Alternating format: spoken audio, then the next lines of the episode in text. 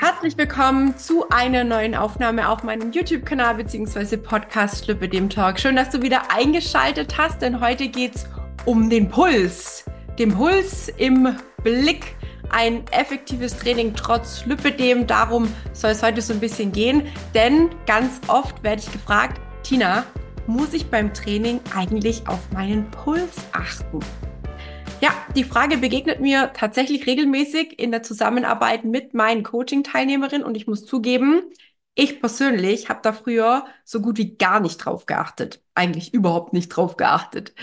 Dann kam das Krafttraining und gewisse Ziele in mein Leben, ja, und in dieser Zeit habe ich dann ganz, ganz explizit auch nach Puls trainiert. Warum? Weil es mein damaliger Trainer so wollte. Aktuell achte ich auf meinen Puls, aber ähm, ich halte mich jetzt nicht an besondere Ziele, die ich im Moment verfolge, sondern ich schaue, dass der Puls ähm, nicht mehr immer im Fokus steht, sondern vielmehr der Spaß und die Bewegung an sich. Und der Puls, der ist wichtig, gerade bei Sportanfängern sollte man den im Blick behalten, da rate ich dazu. Aber es bringt natürlich auch nichts, wenn man sich ständig an irgendwelchen Zahlen oder mit irgendwelchen Zahlenwerten verrückt macht, denn dann ist die Motivation oder die Freude an Sport natürlich auch wieder schnell dahin. Aber dazu später noch ein bisschen mehr. Hier erstmal ein paar Fakten zum Training mit Blick auf den Puls. Zum einen ist es wichtig, dass wir ein Trainingsziel haben, dass du dir ein Trainingsziel festlegst. Ein klar definiertes Ziel ist wichtig, denn es macht einen großen Unterschied, ob du in Zukunft einen Marathon laufen möchtest oder ob du Gewicht abnehmen oder Muskulatur aufbauen willst. Wenn du nicht weißt, wo du hin möchtest, dann ist es allgemein kaum möglich, den passenden Weg zu finden. Dann will ja jeder so effektiv wie möglich trainieren. Und durch die Einteilung vom Puls in verschiedene Herzfrequenzzonen und das Wissen, welche Zone für welches Training am besten geeignet ist, das kann natürlich helfen, effektiver zu trainieren. Und man holt natürlich das Bestmögliche aus sich, seinem Körper raus und dementsprechend auch bessere Ergebnisse unter Umständen. Also im bestmöglichen Fall. Die Herzfrequenzzonen sind von einigen Faktoren abhängig und sollten immer individuell betrachtet werden. Die Bestimmung des optimalen Trainingsbereichs ermöglicht die Anpassung des Trainings an verschiedenste Ziele, ganz egal, ob du Fett verbrennen möchtest, deine Ausdauer verbessern willst oder einfach deine Leistung steigern möchtest. Dann spricht man auch ganz oft von der kardiovaskulären Gesundheit. Das heißt, wer trainiert und dabei auf seine Herzfrequenz achtet, der kann seine Gesundheit erheblich verbessern. Viele Coaching-Teilnehmerinnen berichten mir in den ersten drei bis vier Wochen schon, dass sie sich bereits fitter fühlen, dass sie sich stärker fühlen, dass sie ähm, belastbarer sind im Alltag, Außerdem profitiert natürlich auch unser Herz von regelmäßigen Sporteinheiten. Das heißt, unser Herz ist auch ein großer, großer Muskel, der wird durch Training trainiert, mittrainiert und unser Herz schlägt ungefähr so 60 bis 80 Mal in der Minute, mehr als 100.000 Mal am Tag und 42 Millionen Mal im Jahr. Und in 24 Stunden pumpt unser Herz, dieses kleine Ding, ja, was da in unserer Brust rumhüpft. Circa 7000 Liter Blut durch den kompletten Körper. Und ich würde sagen, unser Herz ist wirklich ein krasser und sehr, sehr wertvoller Muskel, den wir auf gar keinen Fall vernachlässigen sollten. Und vielleicht denkst du ja beim nächsten Motivationstief mal an diese Fakten und an dein liebes Herz. Jetzt habe ich gerade eben schon was von ähm, Trainingspuls etc. pp gesagt und verschiedenen Trainingszonen, Herzfrequenzzonen. Welche Trainingszonen gibt es denn jetzt überhaupt und was für eine Bedeutung haben die?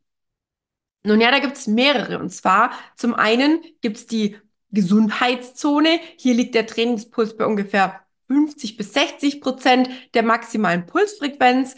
Die Gesundheitszone wird eben auch als Einstiegszone bezeichnet, eignet sich ideal für Rehabilitationen, um Stress abzubauen oder auch um Regenerationstraining oder als Regenerationstraining, so muss ich sagen, nach einem anstrengenden Training, nach einem anstrengenden Workout, nach einem effektiven, weiß ich nicht, Trainingstag, quasi im Vorlauf, wenn du quasi am Vortag extrem trainiert hast und vielleicht ein bisschen Muskelkater hast, dann wäre es natürlich optimal, in dem Pulsbereich am nächsten Tag vielleicht so ein bisschen kardiomäßig was zu tun. Auch vor dem Sport zum Aufwärmen ist der Puls in diesem Bereich ideal.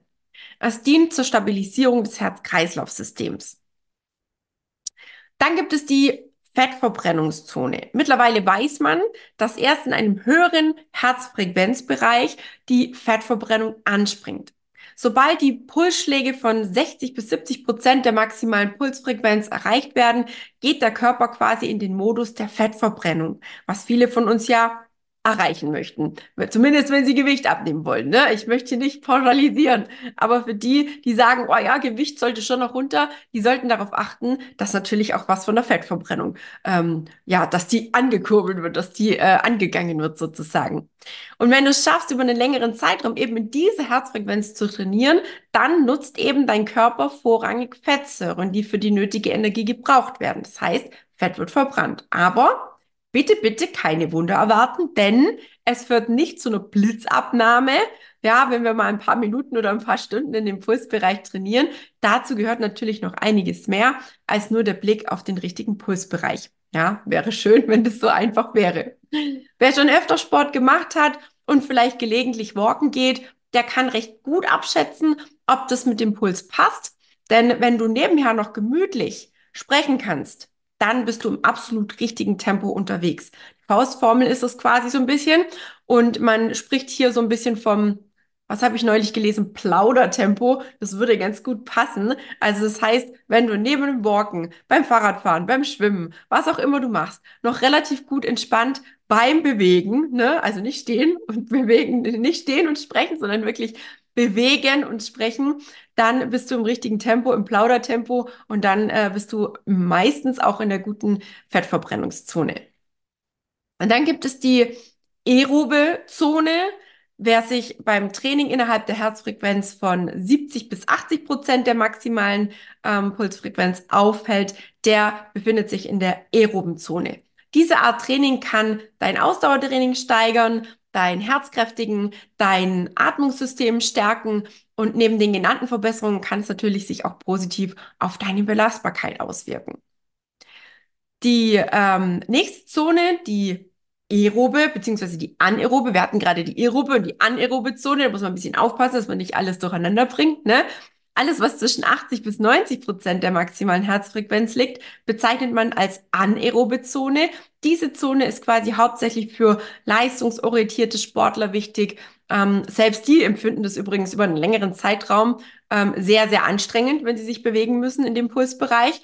Und es dient dem sogenannten Entwicklungstraining. Also Kraft und Geschwindigkeit werden erhöht und die Grundlagenausdauer soll quasi durch diesen Pulsbereich oder in diesem Pulsbereich weiterentwickelt werden. Außerdem sorgt es für eine Verbesserung des Milchsäureabbaus.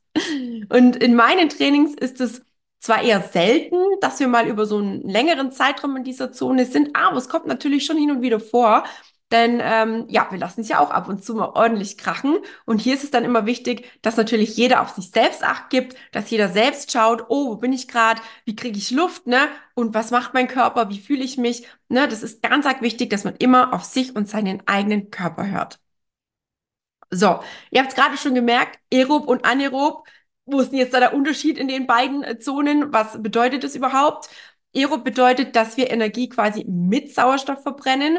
Dieser Pulsbereich wird quasi für langanhaltende Aktivitäten genutzt, hauptsächlich für Ausdaueraktivitäten wie Walken, Joggen, Radeln, Schwimmen, Marathon würde da auch dazu gehören.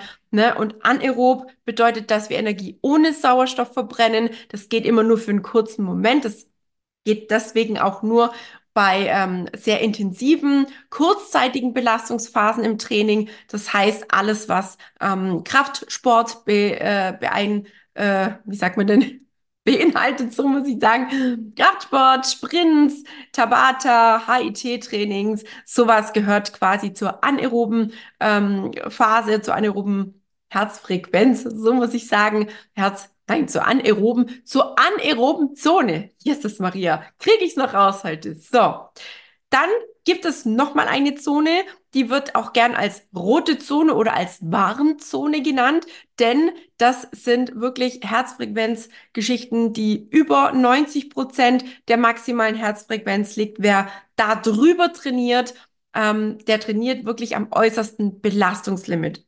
Sowas ist lediglich für Hochleistungssportler, ähm, für Profis geeignet und sollte daher mit großer, großer Vorsicht behandelt werden. Selbst wenige Minuten in dieser Zone. Es ist selbst für Profis eine extreme Anstrengung. Und wer mit dem Herzen Probleme hat oder sich nicht so gut einschätzen kann, der sollte da auf jeden Fall gut auf sich acht geben. Fazit der verschiedenen Zonen.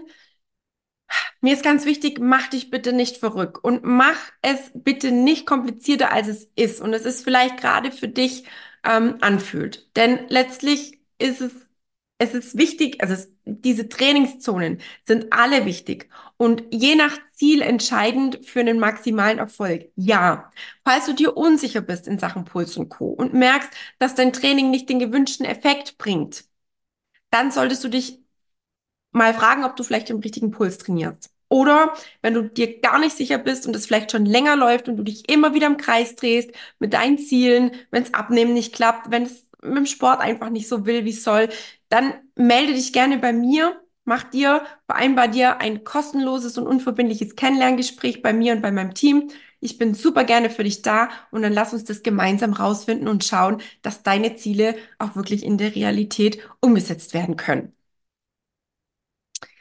Ja, vielleicht hast du dich jetzt gerade schon gefragt, so, was hat's denn jetzt mit dieser maximalen Herzfrequenz irgendwie zu tun und wie kann man die irgendwie bestimmen? Gibt's da irgendeine Formel oder was? Ja, gibt's. Die maximale Herzfrequenz ist quasi die Anzahl der Herzschläge pro Minute unter größtmöglicher sportlicher Betätigung. Sie hängt unter anderem vom Alter ab und kann sich über eine Formel recht gut selbst bestimmen lassen, wobei ich hier nicht äh, außer Acht gelassen werden sollte, dass diverse gesundheitliche Themen natürlich auch mit hineinfließen sollten bzw. berücksichtigt werden sollen.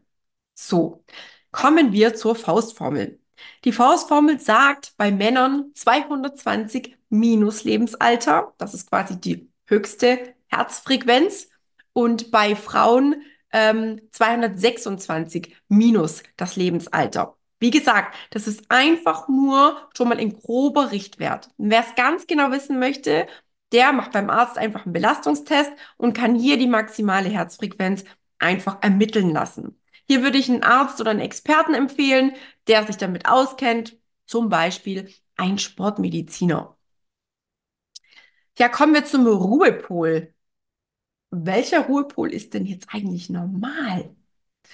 Der Ruhepol ist von Mensch zu Mensch relativ oder beziehungsweise ganz individuell. Und ich habe schon oft, nicht nur bei mir, sondern auch bei anderen Frauen mit Lipidem beobachtet, dass er etwas höher ist, vor allem wenn der Körper sich noch nicht an das Tragen der Kompression gewöhnt hat.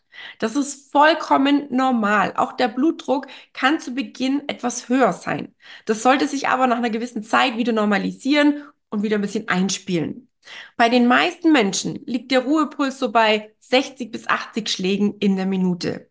Bei Sportlern, das ist so ein bisschen die Ausnahme, da ist der Ruhepol oft niedriger und das ist vollkommen, ebenfalls vollkommen normal. Ne? Viele fragen sich dann immer so, Gott, hoffentlich ist mit mir alles in Ordnung. Hm, ist voll alles in Ordnung, ne? Ist auch bei mir immer alles in Ordnung, weil ich auch einen relativ niedrigen Puls habe. Denn bei regelmäßigen Sporteinheiten wird nicht nur der Körper trainiert, sondern, wie bereits erwähnt, auch unser Herz, unser Herzmuskel. Und das passt sich dann quasi an. Das heißt, das Volumen und die Muskelmasse des Herz passen sich quasi dem ganzen Geschehen drumherum an. Und dann steigt bzw. sinkt, so muss ich sagen, ja auch der Ruhepuls. Und allgemein sagt man, sind sportliche Aktivitäten ähm, eher tragen eher dazu bei, dass der äh, Ruhepuls niedriger ist, ebenso wie eine gesunde, ausgewogene Ernährung und Stressreduktion und so, so, so Geschichten, ne? wissen wir alle oder sollten wir hoffentlich alle schon mal irgendwo gehört oder gelesen haben. Zum Beispiel Rauchen, Alkoholkonsum und Stress tragen zu einem etwas höheren Ruhepuls hin. Eigentlich auch logisch, wissen aber auch ganz viele nicht. Ne? Auch nach einer Operation wissen auch viele nicht oder ahnen viele vielleicht auch nicht.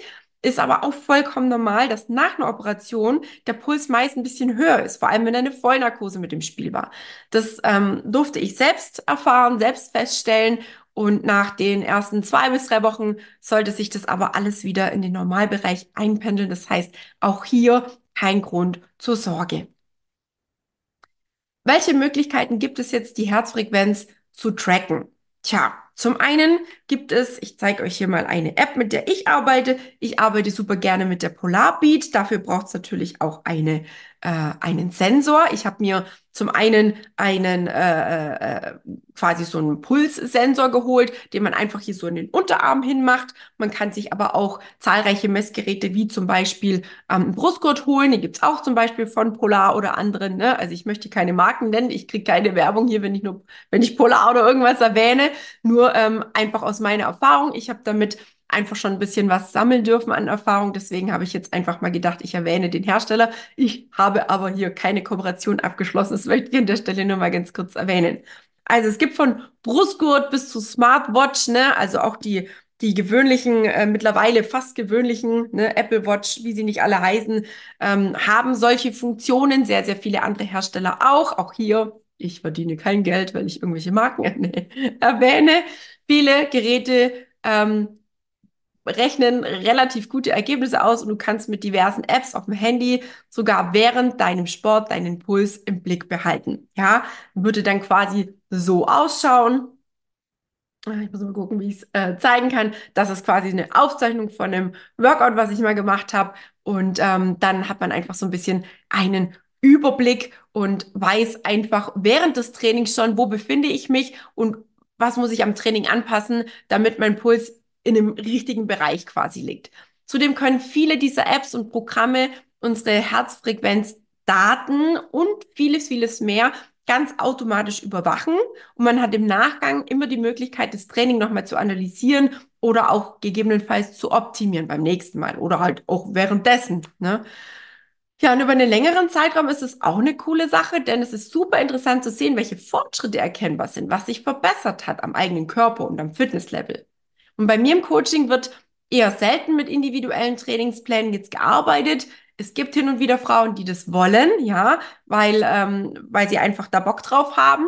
Aber ich habe auch in meinen Workouts immer wieder Übungen, die sich stetig wiederholen. Und die meisten ähm, ja, wissen einfach, wenn sie ein bestimmtes Workout gemacht haben oder wenn die Übung mal wiederkommt, dann können die relativ schnell auch feststellen, bin ich schon besser damit, ähm, komme ich besser klar, habe ich mehr Kraft, habe ich mehr Power, habe ich, ne, bin ich einfach schon besser geworden oder nicht, weil sich immer wieder auch Dinge wiederholen, ganz klar. Und so kann man dann eben nicht nur anhand von der Uhr, sondern auch am eigenen Körperbefinden feststellen, wo geht die Reise hin, wo ist noch Bedarf, wo gibt es noch ähm, Ausbaubedarf? Und wo bin ich vielleicht schon viel, viel besser als vor, keine Ahnung, drei bis vier Wochen.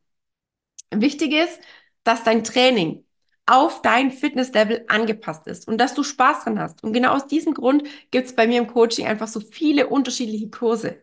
Es findet jeden Tag ein Live-Kurs statt und ich behaupte, da ist jetzt im Prinzip für jeden was dabei. Und wenn du mit dem Gedanken spielst, vielleicht mich zu kontaktieren, dann darfst du dich super gerne bei mir melden und wer weiß, vielleicht bist du ja auch schon bald dein eigener Profi in Sachen Bewegung und Puls und bist regelmäßig bei mir in den Workouts.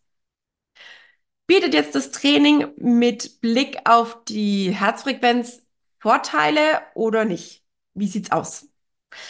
Ich sag mal so, ja und aber. Ich fange mal mit dem Ja an. Wer im richtigen Bereich trainiert, der stärkt nicht nur sein Herz, sondern kann auch zu einer Verbesserung des Blutdrucks beitragen und dadurch kann gegebenenfalls das Risiko für, für Herzerkrankungen gesenkt werden. Ne? Außerdem kann regelmäßiges Training im Fettverbrennungsbereich helfen, effektiver Gewicht zu verlieren. Bei den meisten Frauen, die zu mir finden, ist das eben einer der größten Wünsche.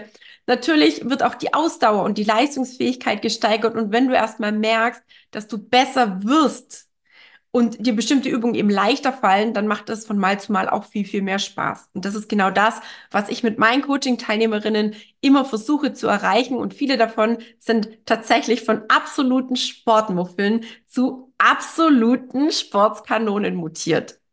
Und wer dann durch gewisse Sportuhren, Apps oder sonstige, ähm, sonstige Geschichten ne, seine Fortschritte trackt, der sieht seine Erfolge schwarz auf weiß und lernt so seinen Körper besser zu verstehen. Und wer nämlich weiß, wie sein Körper und vor allem wann wie tickt, ja, der reagiert auch viel, viel liebevoller, ähm, wenn mal irgendwas nicht so läuft, wie es laufen soll, weil er sich besser einschätzen kann, weil er einfach versteht, was da im Zusammenhang vielleicht dahinter stecken könnte oder eben mit unter mit reinspielt.